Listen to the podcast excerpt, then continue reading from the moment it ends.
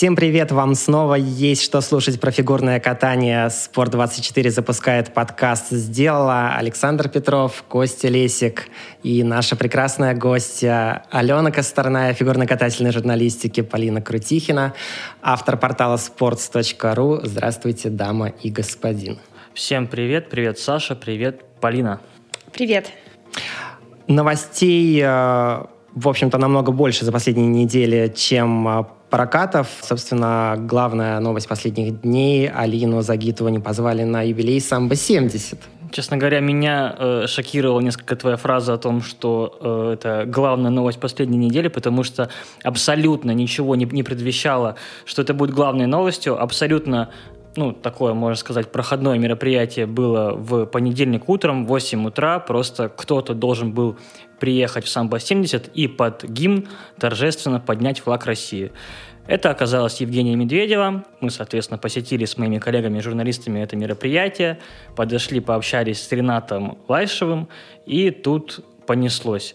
Ну, по каким-то причинам он выбрал не Алину Загитову, а Женю Медведеву. Сначала одно сказал, потом другое. В итоге Алина ответила у себя в Инстаграме, что ее никто не позвал, и из, из всего этого э, возник какой-то непонятный, абсолютно космического уровня срач, э, что нас удивило. Казалось бы, просто, просто обычное мероприятие, просто нужно поднять флаг. Но вот настолько медийные сейчас Алина и Женя, что даже вот такой небольшой конфликт вызывает, э, ну, Александр Петров потом это считают главной новостью недели. Ну, ты они... же понимаешь, почему э, все так э, раскрутилось? в такой с, скандал, в такую истерику а, фанатов Загитовой? Ну, мое мнение такое, что э, просто у Рената Лайшева манера повествования такая несколько э, чиновника-поэтичная, я бы так ее охарактеризовал. Вот, то есть он э, там, где можно сказать короче, и конкретнее он говорит э, длиннее и более размыто. И вот это вот, получается, его такая речь, из-за этого возникает трактовка событий у, у всех своя, и поэтому соответственно, фанаты цепляются к отдельным его фразам, и возникает конфликт. Вот. Ну, я думаю, что ну, в этом ну, ничего плохого не произошло. Просто я думаю, что Ренату Алексеевичу нужно просто... Ну, я не могу сметывать просто, но я думаю, что проблема в том, что он слишком-слишком как-то э, поэтично говорит. Но это просто накладывает отпечаток то, что он был депутатом, чиновником, и я думаю, просто у него такие особенности. Полина, ты смотрела «Королева Шантеклера»? Я не смотрела этот фильм, хотя теперь, конечно, захотелось.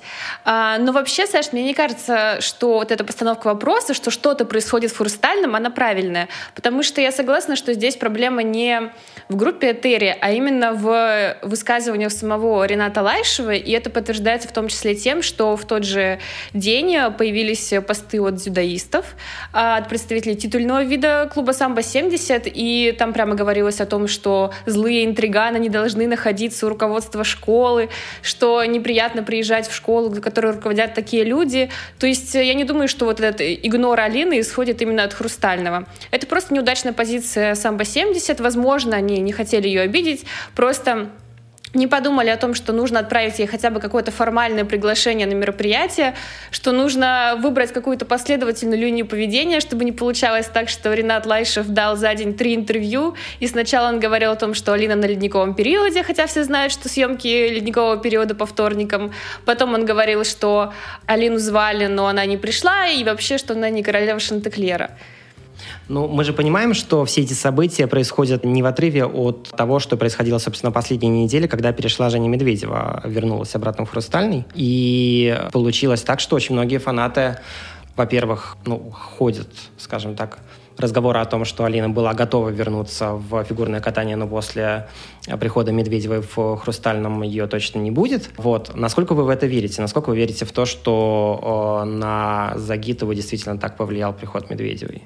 Я не верю в то, что Алина прям мечтала вернуться в фигурное катание и соревноваться до Олимпиады, а тут вдруг пришла Женя, и она поняла, что нет, я лучше пойду в ледниковый период, поведу его.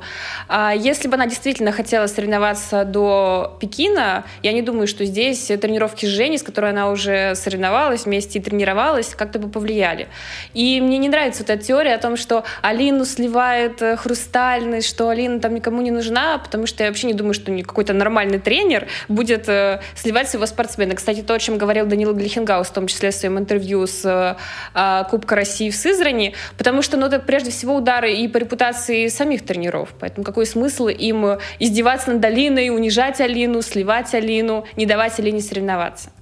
Да, ну просто фамилия Загитова действительно вызывает огромную бурю эмоций, что бы она ни делала, и разные теории есть, но я думаю, что, как Полина правильно сказала, здесь ничего криминального не произошло. Единственное, я вчера тоже прочитал статью о том, что якобы Алина и Женя могли вместе вести ледниковый период, и якобы Алина а, не захотела вести ледниковый период вместе с Женей, вот как раз-таки, ну, я, я тоже как бы не верю, что там Алина как-то прям сказала, что все, там, не пускайте Женю, я буду одна вести, но вот здесь, по крайней мере, вот в ледниковом периоде найти логику какую-то можно, потому что Алина, как, более, как менее разговорчивый человек, более замкнутый в себе, чем Женя, ей нужно раскрыться. Я присутствовал на съемках ледникового периода, вот на первых трех выпусках. Вот а, к сегодняшнему дню было отснято уже три выпуска ледникового периода, и видно, как постепенно Алина раскрывается. То есть сначала говорил все ее коллега Алексей Ягудин, а, во, во второй части уже больше на себя Алина перетягивала, и уже в третьей части Алина уже сама брала интервью у героев шоу. И, соответственно, если была бы Женя, то у нее было бы меньше пространства для такого раскрытия. То есть я говорю это к тому, что в ледниковом периоде еще есть какая-то конкуренция за, за то, чтобы быть примой. А в хрустальном места хватает всем, и я думаю, что приход Жени никак не влияет на дальнейшую карьеру Алины. Но тогда почему э, Алина, которая всегда избегает каких-то конфликтов и всегда предельно вежливая, корректная и миролюбивая, именно сейчас э, решила ответить? Я думаю, что понимаю, все-таки ей уже не 14 лет, ей все-таки 18, что ее ответ, что ее не позвали, спровоцирует какую-то, ну, если не бурю, то, по крайней мере, будут задавать вопросы, зачем ей это сейчас? Э, я бы так ответил на этот вопрос. После того, как Алина стала вести ледниковый период, у нее стало больше видно ее в ее инстаграме, в ее соцсетях, она стала больше что-то постить сама ну, там, в том числе со съемок какие-то кадры, там, погуляла по улице, запостила, и я думаю, что как бы просто у нее в Инстаграме спросили, она просто ответила. Я не думаю, что перед тем, как ответить, она прокрутила в голове вот эту всю огромную, да, волну, которая могла бы наступить после ее ответа. Как бы, я думаю, что она просто ответила на прямой вопрос, и э, лично мне это нравится, потому что человек становится более открытым, э, постит меньше смайликов, да, и в своих... Смайлик там своих... был, кстати, а, в да, этом был, сообщении. Ну, ну, был всего один, да, и, и без японского языка. Вот, ну, это здорово, что человек становится ближе к своим фанатам, ну, пусть, да, возник такой небольшой конфликтик, но, в принципе, он денечек побыл, и все, все забыли, но зато мы увидели какую-то реакцию Алины. Возможно, ей было немного обидно, что ее не позвали, это абсолютно нормально. К слову, в Инстаграме Самбо70 есть пост, где они пишут о том, что, к сожалению, в этот раз мы не можем позвать на церемонию всех наших выпускников. Так что заявление Рената Лайшева, что любой желающий может прийти, что двери всегда открыты, по крайней мере, в эпоху коронавируса не соответствует действительности. И, наверное, было бы правильно изначально сослаться на то, что из-за пандемии смогли позвать только там Женю, которая и так шла на тренировку, а Алину не стали зря напрягать. Вот это был бы хороший ответ, и, возможно, ее не позвали как раз именно из-за этого. Ну, это вообще, кроме журналистов, никого не было. То есть были журналисты, телевизионщики, пишущие, Лайшев и Медведева. То есть, как бы, а, ну и три человека, которые выносили знамя Самбо-70, очень эффектно. Вот, ну как бы на этом все. Поэтому, да, мероприятие закрытое такое и... Ну, ты же понимаешь, что весь этот конфликт можно было э, зарубить на корню э, одним звонком Алина, э, пожалуйста, приди и там вместе с Женей поулыбайтесь, сфотографируйтесь, и все. И не было бы этого ничего. Почему так не сделали? Это Я думаю, что им глупость? просто... Я думаю, что они просто вот обсуждали этот момент гораздо меньшее количество времени, чем мы сейчас. Я думаю, что они такие, так, у нас юбилей, нужно поднять флаг. Кого позовем? Ну, давай Женю. Ну, давай а почему Алину не позовем? Ну вот на, сейчас на съемках, наверное, у нее времени меньше. Ну, то есть, э, я не верю в то, что они такие сидят, а, давайте Женю вместо Алины, а Алину сольем. Ну, то есть, ну, просто банально такие подумали и решили, ну, может быть, даже и не думали. Может, просто решили позвать Медведева и все. Ну, то есть, я не верю, что здесь какая-то есть подоплека. Но мое мнение такое, что э, в самбо 70 очень много видов спорта, там десятки, десятки тысяч учеников, и я не думаю, что там над э, мероприятием, кто просто поднимет флаг, так э, серьезно задумывались. Давайте к Жене. А, собственно, да. А, если отвлечься от а, патетики, что Женя вернулась в родную гавань а, вот эти 11 лет, зачем с прагматической точки зрения этот переход Медведевой, зачем этот переход Тутберидзе, когда очевидно, что между ними, ну, в общем-то, ну, было серьезное охлаждение, мягко говоря. Э, было много сказано, причем не только во время ухода, а в течение вот этих двух лет. Зачем им вновь воссоединяться? Зачем? Зачем все Ты просишь отойти от патетики и посмотреть да. прагматично, да. но, во-первых, из, все-таки из песни не выкинешь вот эти 11 лет вместе и дальше вместе, и когда Женя выходит на лед, частичка моей души отправляется туда вместе с ней, поэтому все равно об этом мы забывать не можем. А во-вторых, если все-таки смотреть действительно прагматично, в принципе, от этого выигрывает и Женя, и Этери тоже. Конечно, я не думаю, что Женя вернулась бы к Тутберидзе, если бы не было пандемии, если бы она сейчас была в Канаде. И точно так же не думаю, что Этери бы пошла на компромиссы, если бы от нее не ушли в межсезонье две ее взрослые ученицы. А так получилось, что они обе в какой-то степени у разбитого корыта, и почему бы, собственно, им не перезагрузиться, не попробовать еще раз. Тем более, что мне кажется, что Женя, возможно, из-за проблем со здоровьем, возможно, просто из-за какой-то накопившейся усталости, поняла, что соревноваться в современном женском одиночном до, условно, 30 лет — это мало реально по действующим правилам. И если она хочет уйти после Пекина, неважно, будет он 22-м или его перенесут на год вперед, то ей есть смысл из вот этих оставшихся лет выжить максимум, а это сделать она может как раз с Тутберидзе. Орсер был бы хороший вариант, если бы она оставалась в Канаде еще там лет на 5 и могла бы прогрессировать, как она любит говорить, степ-бай-степ. Но сейчас у нее этого времени нет, э, а Этери просто вернет ее, скажем, в те кондиции, в которых Женя была до 18 лет. Естественно, не физически, но хотя бы в плане прыжков компонент. Но этого же мало. Все равно, чтобы э, ты говоришь, что тут Тутберидзе остался у разбитого корыта, но ведь у нее же есть Щербакова, у нее будет Валиева, у нее есть две топовые ученицы на Олимпиаду. И зачем ей, собственно, Медведева, которая, очевидно, что не будет прыгать ни аксель, ни четверные, ни... Она, конечно, не будет прыгать ничего из ультраси, но зато, если ей вернуть ее стабильность, а, в принципе, всегда именно это было сильной стороной Жени, а не техника, то это будет такой очень хороший боец, чтобы чтобы брать места на пьедесталах, потому что Этери, наверное, привыкла уже за прошлый сезон к тому, что у нее э, на каждом этапе Гран-при есть победительница, есть полные э, подиумы того же финала Гран-при э, чемпионата Европы. Во-вторых, Женя, все-таки ты пытаешься как-то отвлечься от этого, но она действительно Этери такой довольно близкий человек, и почему бы не попробовать? И давай я отвечу с прагматичной точки зрения. Насколько я знаю, Женя живет рядом с Хрустальным, и просто удобнее так в ЦСКА на метро очень долго ехать, а так раз пешочком дошла и все.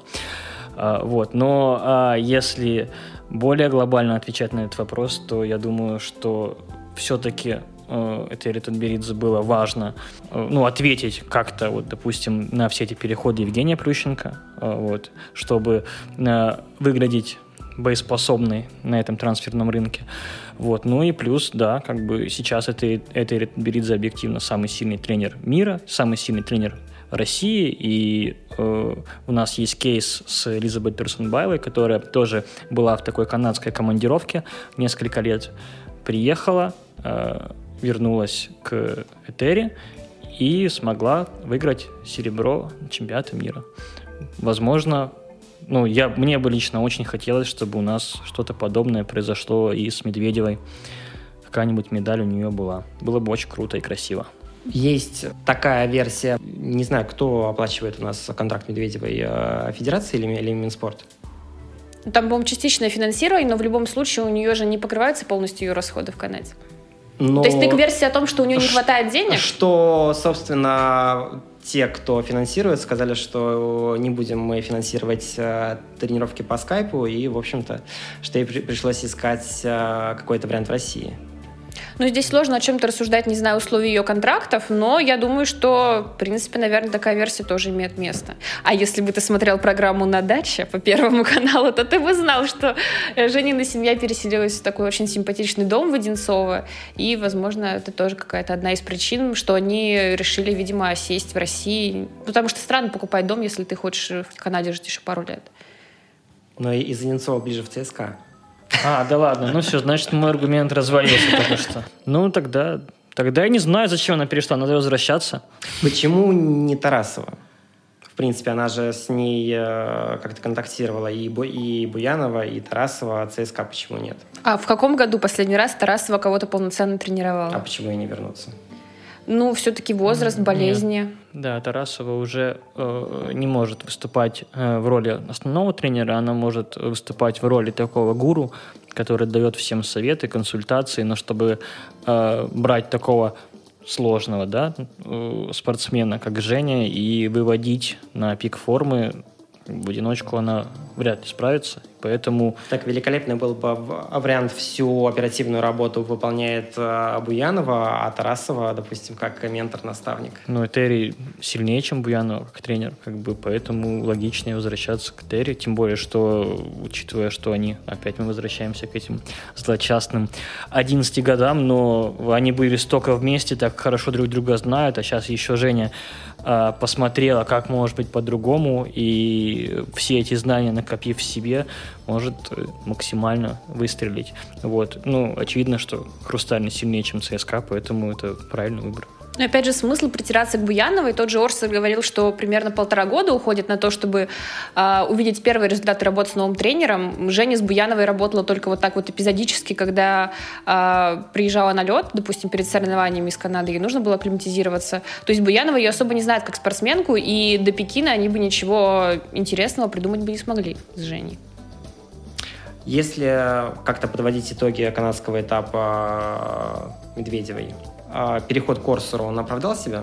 Я, я уверена, на самом деле, что это было правильное решение именно в тот момент, в 2018 году, потому что очевидно, что было два момента. Во-первых, Женя перестала доверять Терри, и мы не можем здесь ее за это обвинять, там говорить, что она предательница, и что она там должна была сидеть в хрустальном, собственно, до окончания карьеры.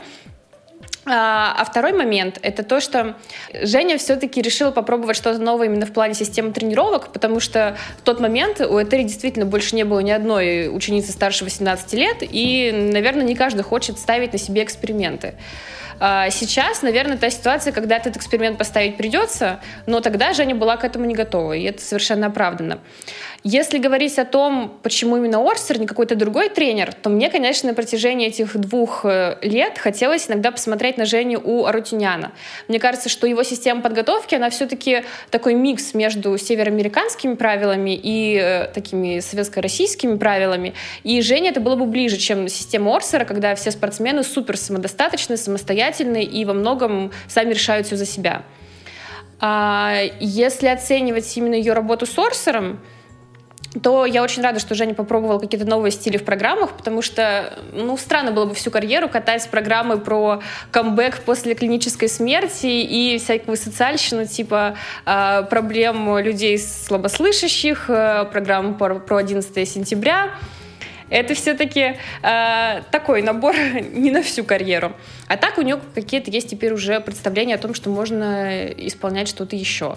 Хотя не могу сказать, что все ее программы времен Орсера мне нравились. Например, в Либертанго, мне кажется, что только дорожка была более-менее интересная и действительно заводила Женю зал. А в мемуарах Гейши, наверное, мне запомнился только прокат, э, который был на Ростелекоме, когда у Жени все сошлось воедино. А «Экзогенезис» была очень удачная программа, но она была постановки Авербухой, то есть, в принципе, наверное, ее могли бы поставить и в Москве. Вот в этом сезоне я думаю, что у нее программы лучше из того, что она э, ставила в свой, свои канадские гастроли. Хотя, когда я смотрела их на контрольных прокатах, у меня было ощущение, что Маскарад очень похож на Каренину. И я думаю, что в группе э, Тутберидзе сейчас Маскарад станет просто копией Каренина и будет такое повторение того, что было на Олимпиаде. Но, может быть, это неплохо даже. А это хорошо разве? Мне, я вообще могу признаться, что мне нравилась э, Каренина, хотя я знаю, что очень многие фанаты Жени ненавидят эту программу. Возможно, из-за того, что у нее плохие вот эти ассоциации, травмы, проигрыш на Олимпиаде. Но как сама по себе постановка, я думаю, что это довольно было интересно. И из того, что делал Глейхенгаус, это же была его единственная программа для Жени, это ну, одна из таких самых симпатичных программ. Мне кажется, это единственная вообще симпатичная программа для Хингауса, если честно. Э, про Женю скажу. Действительно так, что этот, э, этот переход оправдал свои ожидания, потому что есть результат какой-никакой, да, это бронза, ну, какой-никакой, но достаточно хороший результат бронза чемпионата мира, серебро на этапе Гран-при, учитывая форму, состояние, период взросления, этот результат можно считать близким к максимуму. Ну вот если даже про технику еще поговорить немножко, когда я смотрю на Женю на шестиминутных разминках перед э, соревнованиями, я вижу те улучшения, которые появились при Орсере. То есть э, Аксель действительно стал лучше. Но это видно только именно как раз на разминке, либо когда Женя вообще не волнуется в прокате. А если она хоть чуть-чуть переживает или там недостаточно готова, то все ее старые проблемы вылезают, плюс накладываются на попытки показать что-то новое, и получается то, что было, например, на прокатах, когда она просто на Аксель не смогла зайти. И это не первый раз, когда у нее такое происходит. А, хорошо, что она выучила новый новый каскад для себя с Альфа Фридбергер. Вот он у нее получается прямо классный, и я не думаю, что это прям так легко его было освоить э, в 18 лет. Хотя вроде бы она пыталась раньше делать на тренировках каскады с Фридбергером, но Этери их не вставляла в программы. Ну и что касается Луца, то мне кажется, что это была такая стратегическая ошибка Брайана, что он сразу стал раздавать громкие интервью про то, что мы будем править Жене Луц. Она больше не будет прыгать его в углу катка, чтобы скрыть от судей. Теперь у нее будет эталонный Луц.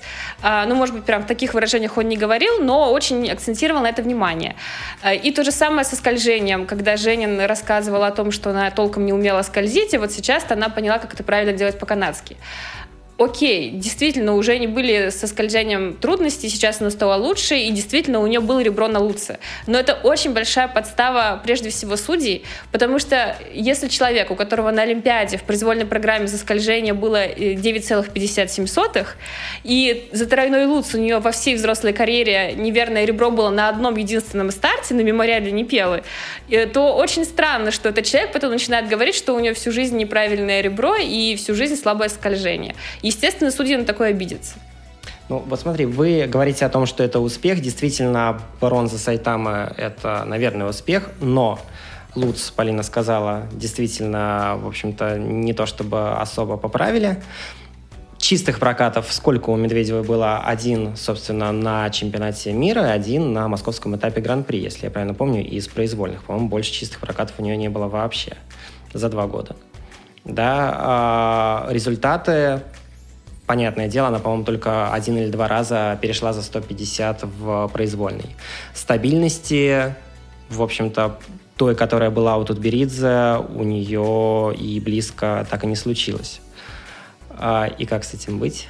И я скажу так, что если бы она осталась у Тутберидзе, я не думаю, что у нее, было бы, э, у нее были бы такие же шикарные результаты, как были до этого у Тутберидзе, потому что все-таки у нее наступал период взросления, период переосмысления, и если бы она не уехала и осталась, то мне кажется, что все было бы хуже, потому что продолжились бы конфликты, усиливалось бы желание пробовать что-то новое, и Женя молодец, что когда она что чувствует, что нужно что-то сделать, она не ждет и делает это. И я думаю, что все сложилось так, как сложилось, и во многом, ну, наверное, все-таки плюсов ее вот этого вояжа двухлетнего – было больше. Ну, по, по конфликтам, смотри, мы не знаем, но по, если мы говорим о взрослении, о пубертате, тот же постолимпийский сезон Загитовой, да, были проблемы, но все-таки она ниже второго э, места практически не опускалась.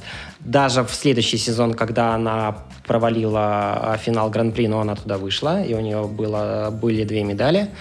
А что было в эти два года у Медведевой, она, в общем-то, ну, давайте так, если бы э, Лиза не заболела на чемпионате России, Туктамышева, то, в общем-то, Медведевой бы просто на чемпионате мира, где она взяла э, бронзу, не было. Ну, у Загитова просто меньше лет было. Ну, и Загитова же Олимпиаду выиграла в 15, Медведева было до 18. То есть э, Загитовой, по сути, олимпийский сезон был, ну, не по сути, а Загитовой первый сезон, первый сезон во взрослых был олимпийским. И, соответственно, вполне так логично, у нее что... активнее был как раз пувертат, получается. Это вот как раз у нее было... Так и- ты ну, вспомни всё, Женю в почему? 16-17 лет, она выигрывала все старты. Ну, Ну, так а, а где, а почему Алина не выиграла все старты в 16-17 лет, по твоей логике? Так нет, ну тут уже у Жени пубертат прошел. Почему, почему бы у нее резко вдруг упали бы результаты? Ну, ты не забывай, что Женя пришла к Орсуру не в состоянии суперфизической формы. У нее были проблемы со спиной. У нее она только оправилась от перелома ноги, фактически выступала на одной ноге на Олимпиаде, как она говорит. А у нее были проблемы, в конце концов, с психологией, когда ты проигрываешь главный старт э, жизни после того, как выигрывал два года подряд все, то это все, конечно, очень влияет на тебя. Так что она пришла к Орсуру довольно плохих кондициях, и не факт, что Этери бы с этими кондициями сделала что-то лучше, чем бронза чемпионата мира. Психологически она стала сильнее, на ваш взгляд, за эти два года? Думаю, да. Женя общается с журналистами, она создает впечатление очень сильного и уверенного в себе человека. Вот. Мне кажется, что раньше было что-то подобное. Ну, я думаю, просто она постепенно укрепляется. Но в целом э, ее характер всегда был такой серьезный. Даже вот Татьяна Фладе нам рассказывала в интервью, что она даже в 16 лет могла подойти к журналисту и сказать, может быть, вы будете меня правильно цитировать. И если бы, если бы у нее не было такого характера, она бы, собственно, бы и не уехала сразу же. Ну, не сразу же, но практически сразу же после Олимпиады. Давайте вернемся к Загитовой, э, которая стала вести более активно Инстаграм и действительно не, то- не только... Хорошая тема. Да. Давайте вернемся. Инстаграм, наконец-то. Да, наконец-то. Собственно говоря, не только активнее общаться с фанатами, но и активнее э, делать скрины. И отдавать их куда следует. Э, переписка, слитая переписка Рудковской и Загитовой. Вообще, зачем, почему борьба академий настолько постыдная? Почему, Постыдная? Но почему Да, это весело выглядит... вроде. Почему это, ну, это весело, но это так плохо. Ну, это реально же очень плохо. Я не знаю, плохо это или нет, но... Но это бы колхоз.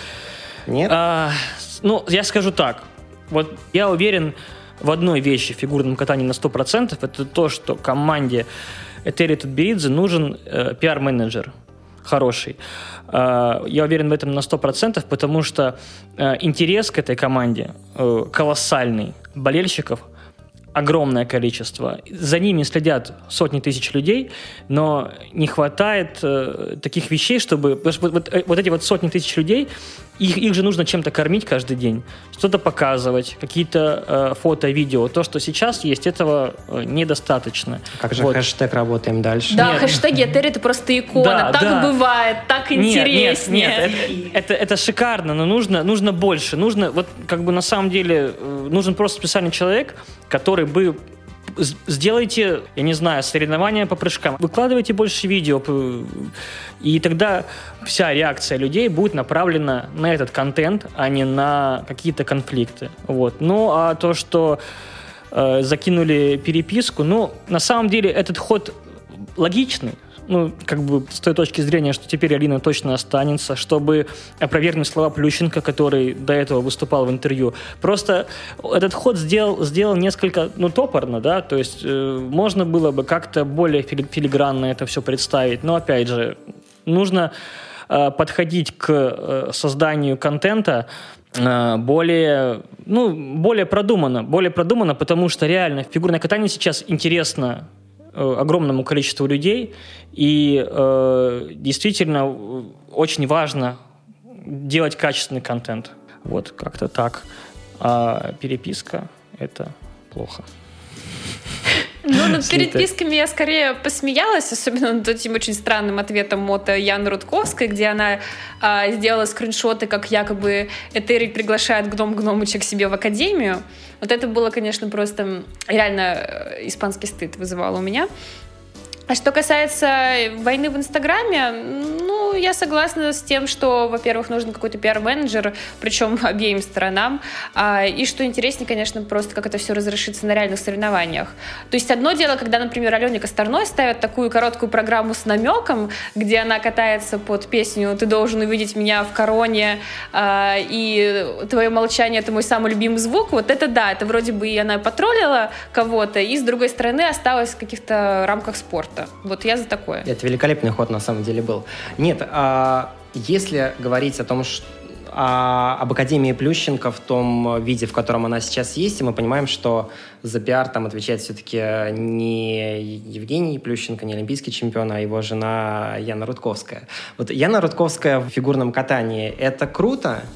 Или это прямо совсем плохо и шоу-бизнес не нужен в э, фигурном катании? Весь профессиональный спорт создан для зрителей. И если э, за твоими выступлениями, за твоим инстаграмом, за твоими фотками не следят тысячи людей, то зачем вообще все это делать? Все создано для зрителя. И э, то, что делает Рудковская, во многом привлекает аудиторию. То есть в этом плане э, я вижу некий позитивный эффект ее присутствия, потому что, ну вот, например, условно говоря, я пришел на соревнования, э, где выступал Гном Гномыч. Там было еще несколько журналистов, потому что, ну, куда приходят журналисты? Туда, где э, есть какой-то хайп, где можно сделать материал, который прочитает очень много людей. Гном Гномыча читают, во многом благодаря Яне. Мы пришли.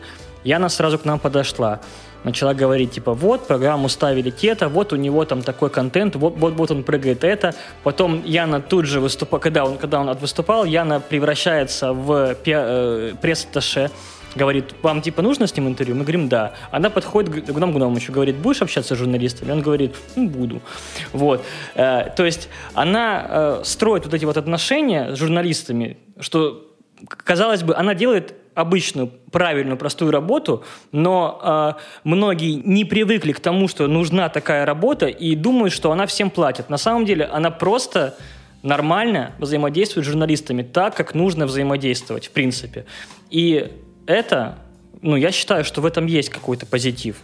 Понятно, что некоторые вещи, которые они набрасывают, они на грани, но это уже как бы издержки. Ты мне сейчас открыл Яну Рудковскую с новой стороны. Нет, если как-то отойти от формы, мне, в принципе, нравится Яна Рудковская в фигурном катании, то, что она пришла, потому что российская фигурка, она, в общем-то, наверное, действительно, э, ей не доставала этой шоу-бизнеса, ей не доставала медийности, и то, что она наконец-то пришла, то, что наконец-то шоу-бизнес пришел, да, пусть с таким налетом русского шоу-биза, то есть действительно есть какая-то такая колхозность в этом во всем, но мне кажется, что просто это как с общественным строем. То есть мы не можем перейти от, как государство не может перейти от э, социализма и плановой экономики сразу в развитой капитализм. Нужны какие-то стадии. Вот, э, наверное, Яна Рудковская — это та стадия дикого капитализма 90-х в России, только вот сейчас в фигурном катании. Ну, не, ну да, я, я абсолютно согласен. Я думаю, что фигурка, вот почему-то мы зависли вот в этом немножко Советском Союзе в плане освещения фигурного катания, что вот, например, у нас нету нормального Инстаграма, да, ну, какого-то там у Федерации, да, нету нормальных соцсетей, нету каких, какого-то движника. Понимаете, в чем дело? Э, соревнований в фигурном катании для того уровня популярности, который он сейчас есть э, в России, катастрофически мало ну, я, я не знаю, насколько спортсменам тяжело или не, не тяжело выкатывать, но однозначно, что вот эту паузу, которая возникает между турнирами, ее нужно чем-то заполнять, потому что э, людям нужно потреблять кон- контент про фигурное катание. Возникает пауза, и поэтому мы цепляемся за вот кто поднял флаг. Казалось бы, да, флаг в 8 утра. Ну какая разница? Мы за это цепляемся, потому что нам нужна. Нам нужна Загитова, нам нужна Медведева, нам нужна команда Тутберидзе, нам нужно что-то каждый день про них э, слушать, читать и так далее. И очень важно каким-то образом, вот сейчас, я думаю, проблема фигурного катания в том, одна из главных в России, что нужно чем-то заполнить эту паузу не скандальным. Есть же Кубок России. Кубок Гла- России Главный есть. турнир Вселенной в Главный этом турнир году. Вселенной. Это просто замечательно. Но надо, не знаю, надо как-то может быть, какие-то онлайн-турниры по прыжкам, какие-то встречи, прямые эфиры. Нужно больше, больше этого и больше э, переводить внимание людей не на э, срачи, а на какое-то позитивное. Потому что внимание людей, очевидно, есть. Вот ты, кстати, был в Сызрани. Да, А, к сожалению. Ладно. Почему, к сожалению? Да нет, но на самом деле я пошутил. Сызрань замечательный город. э, только почему-то в момент э, Кубка России его решили весь перекопать, вырыть э, метровые траншеи. Можно прям, наверное, их водой заполнить и на гондолах, наверное, перемещаться по городу. Вот. Это был Илья Варламов. Спасибо большое. У меня, кстати... Да-да-да. Но там многоэтажек нету. Так что Илья Варламов на 50% доволен, а на 50% недоволен, потому что нет велодорожек. У меня есть история, у меня близкий друг из э, Сызрани, э, он уже оттуда уехал, но родом оттуда, и как-то я наткнулся на статью на Форбсе, где в 20 э, самых красивых мест России включили Сызрань, и я ему скинул, он был безумно удивлен этим фактом. Давайте так, посткарантинный год, когда все сборники, по сути, в России. Уникальный шанс провести их по большим городам. Что делает Федерация фигурного катания? Проводит э, один из пяти, всего пяти этапов э, Кубка России в Сызрани. Зачем? А фигурное катание редко бывает, по-твоему, в больших городах? Ну, то есть в Москве каждый год есть э, как минимум этап Гран-при, ну, те же самые этапы Кубка России, они ведь тоже всегда прово- проводятся в Москве в том числе, и в Сызрани раньше был этап, тут ничего не меняется. Питер периодически получает чемпионат России, в Челябинске чемпионат России будет в этом году, в Красноярске почему был, не- Екатеринбург. Почему не сейчас, а почему а, мы должны обделять маленькие города? Я как бы вообще не, не вижу ничего плохого в том, чтобы проводить соревнования в Сызрани и прочих городах э, не миллионниках, потому что местным жителям как раз очень интересно посмотреть на таких больших спортсменов. Они их в жизни не видели, и не факт, что когда-то увидят и доедут до этих самых больших городов. А тут как раз такой шанс взглянуть на живую Щербакову. Там дети просто с ума сходили по ней, если ты видел трансляции. Э, Еще в чем дело? Э, Дело в том, э, что к вопросу по проведению турниров в нашей федерации подходит достаточно консервативно, и Сызрань каждый год принимала этапы Кубка России, и когда даже я подходил к обычным жителям Сызрани и, и начинал что-то им говорить про главный турнир Вселенной, они мне отвечали, что вообще-то, э, братан, у нас каждый год проводит этот турнир, так что не только сейчас все приехали к нам. Ну, понятно, что раньше не было такого количества известных спортсменов, хотя, по сути, ну, Щербакова, да, суперзвезда, суперзвезда добавилась, а в остальном в Сызрани не было звезд такой величины. Вот. И э, второй момент. Все-таки э, здесь очень важна, важен контакт э, региональной федерации и э, Федерации фигурного катания России.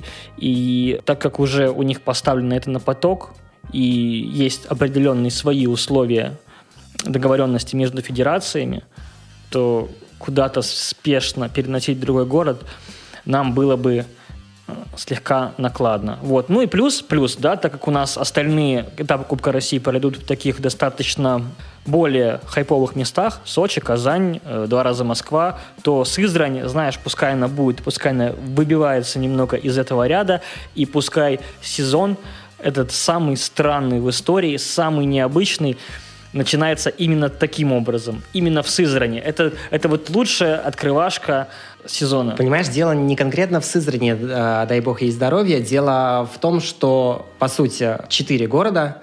Один из них Москва, который принимает турниры постоянно. Один из них Сочи, где, в принципе, ну давайте так объективно, э, на хоккей не очень ходят, на фигурное катание тем более.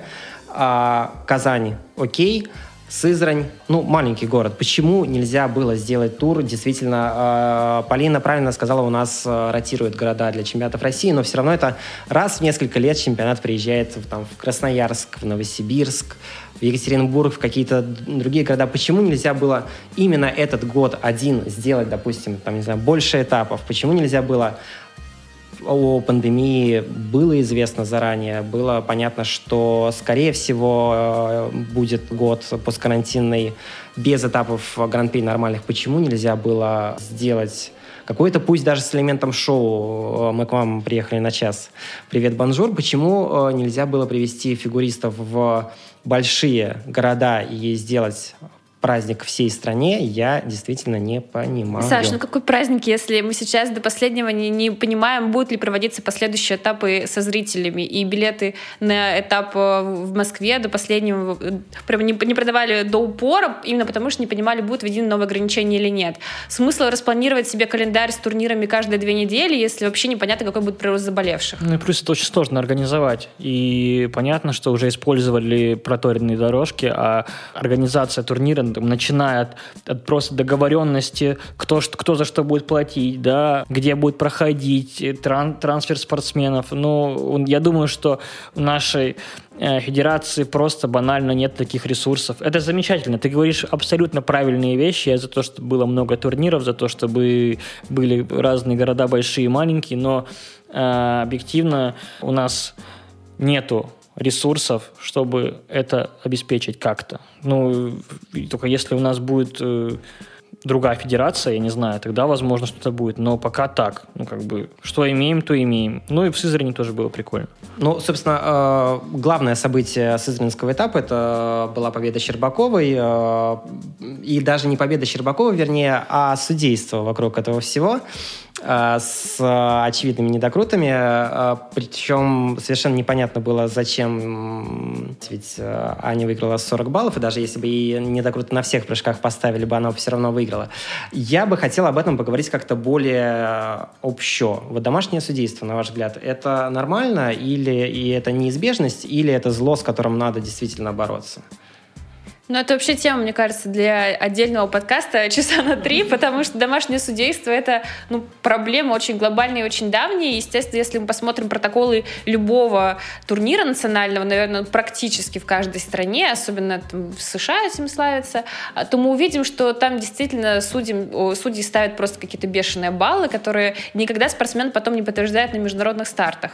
То есть, э, с одной стороны, вроде бы, да, нам как-то неудобно выбиваться из этой моды, потому что э, почему, например, в США спортсмену поставят 100 баллов, а мы нашему спортсмену поставим прям по минимуму и все порежем. То есть он потом будет сравнивать себя с другими спортсменами и огорчаться. И судьи, опять же, будут сравнивать на международных турнирах их и задумываться.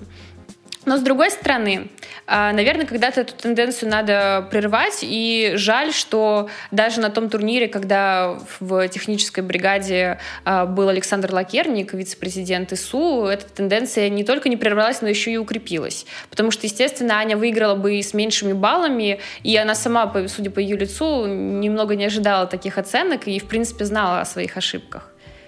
Ну, меня, если честно, удивило такое правило, что дается балл за э, классно исполненный элемент. Это такое необычное не то что нововведение, но необычное правило, которое делает э, оценки э, менее объективными, ну и без того менее объективными.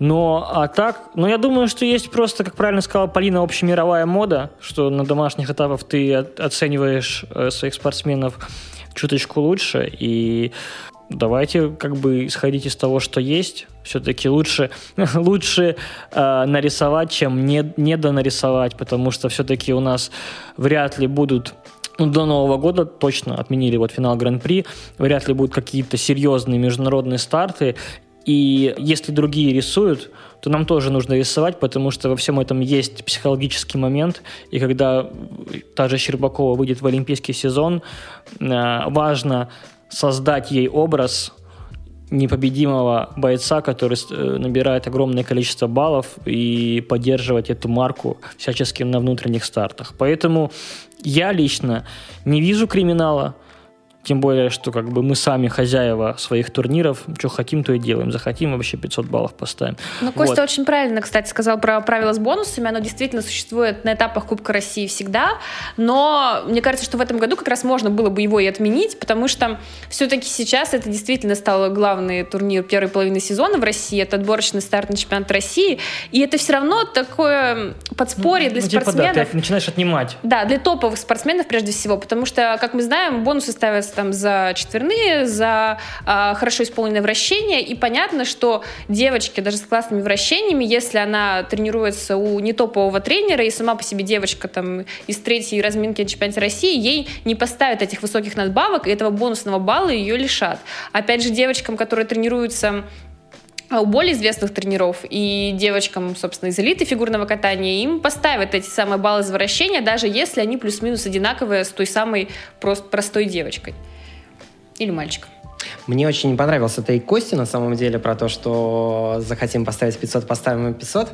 А, особенно в разрезе того, что э, у нас же скоро, может быть, будет новая система судейства.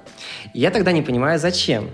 Потому что если мы э, говорим, что борьба с домашним судейством это борьба с такой самой человеческой сущностью, и, в принципе, пока компьютеры не будут э, э, как-то оценивать прыжки то это нормально, что свои будут тащить своих э, спортсменов всегда и закапывать чужих. А, собственно, тогда зачем нам э, какие-то смены по судейству, если все равно мы понимаем, что лакерник поставит плюс 5 за недокрученный прыжок э, Щербаковой, поставит минус 2 какой-нибудь э, Алисе Лью за идеальный тройной аксель. Зачем тогда все? Но Алисе Лью никто не поставит э, минус 2 за идеальный тройной аксель, ну, потому утрирую. что у Алисы Лью тоже сильная федерация, никто не будет ее убежать за зря. И все-таки на международных стартах баллы более объективные.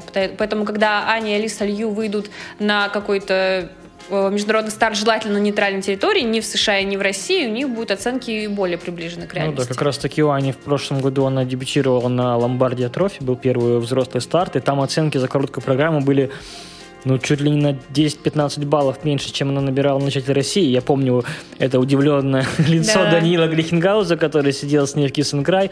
Э, но, Но это она вышла только из, из юниоров, только э, ну, к, да. к концу года у нее уже были другие баллы. Вот, Причем но... за, за компоненты, то есть она в течение года она компоненты подтянула на сколько там баллов? Получается, баллов 5 где-то. Ну да, но это проблема, значит, не Кубка России, а проблема всего фигурного катания. Поэтому вы рассматриваете ее в разрезе Сызрани. Сызрань это была...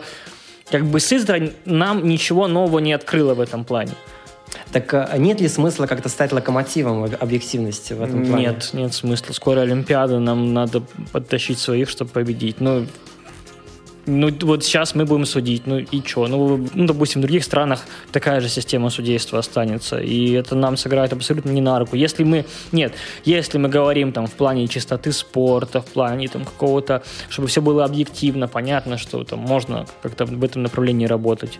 Но если мы говорим о том, что нам нужно готовить спортсменов к победам, да, на главных турнирах, то Смотря какая у нас цель, понимаешь? Если у нас стоит цель, ну, чтобы, чтобы у нас был максимально хороший результат на Олимпиаде, значит, мы должны делать шаги в этом направлении. В общем, будем мухлевать. Ну нет, ну мухлёж, это все, все понимаешь, все в мире относительно, все в мире относительно, поэтому это не мухлёж, это просто, просто у всех свое восприятие действительности, давай лучше так говорить. Это не мухлёж, просто у всех свое восприятие, мне кажется, это лучшая точка для завершения подкаста. А, нашего, это был подкаст «Дело», Александр Петров, Полина Крутихина, Костя Лесик. А, ставьте лайки под этим видео, нам это правда очень важно. Подписывайтесь на нас на Google Подкаст, Яндекс, iTunes, э, в общем, везде подписывайтесь, в YouTube подписывайтесь. А, услышимся, всем счастливо. Всем пока. Пока. Всех люблю.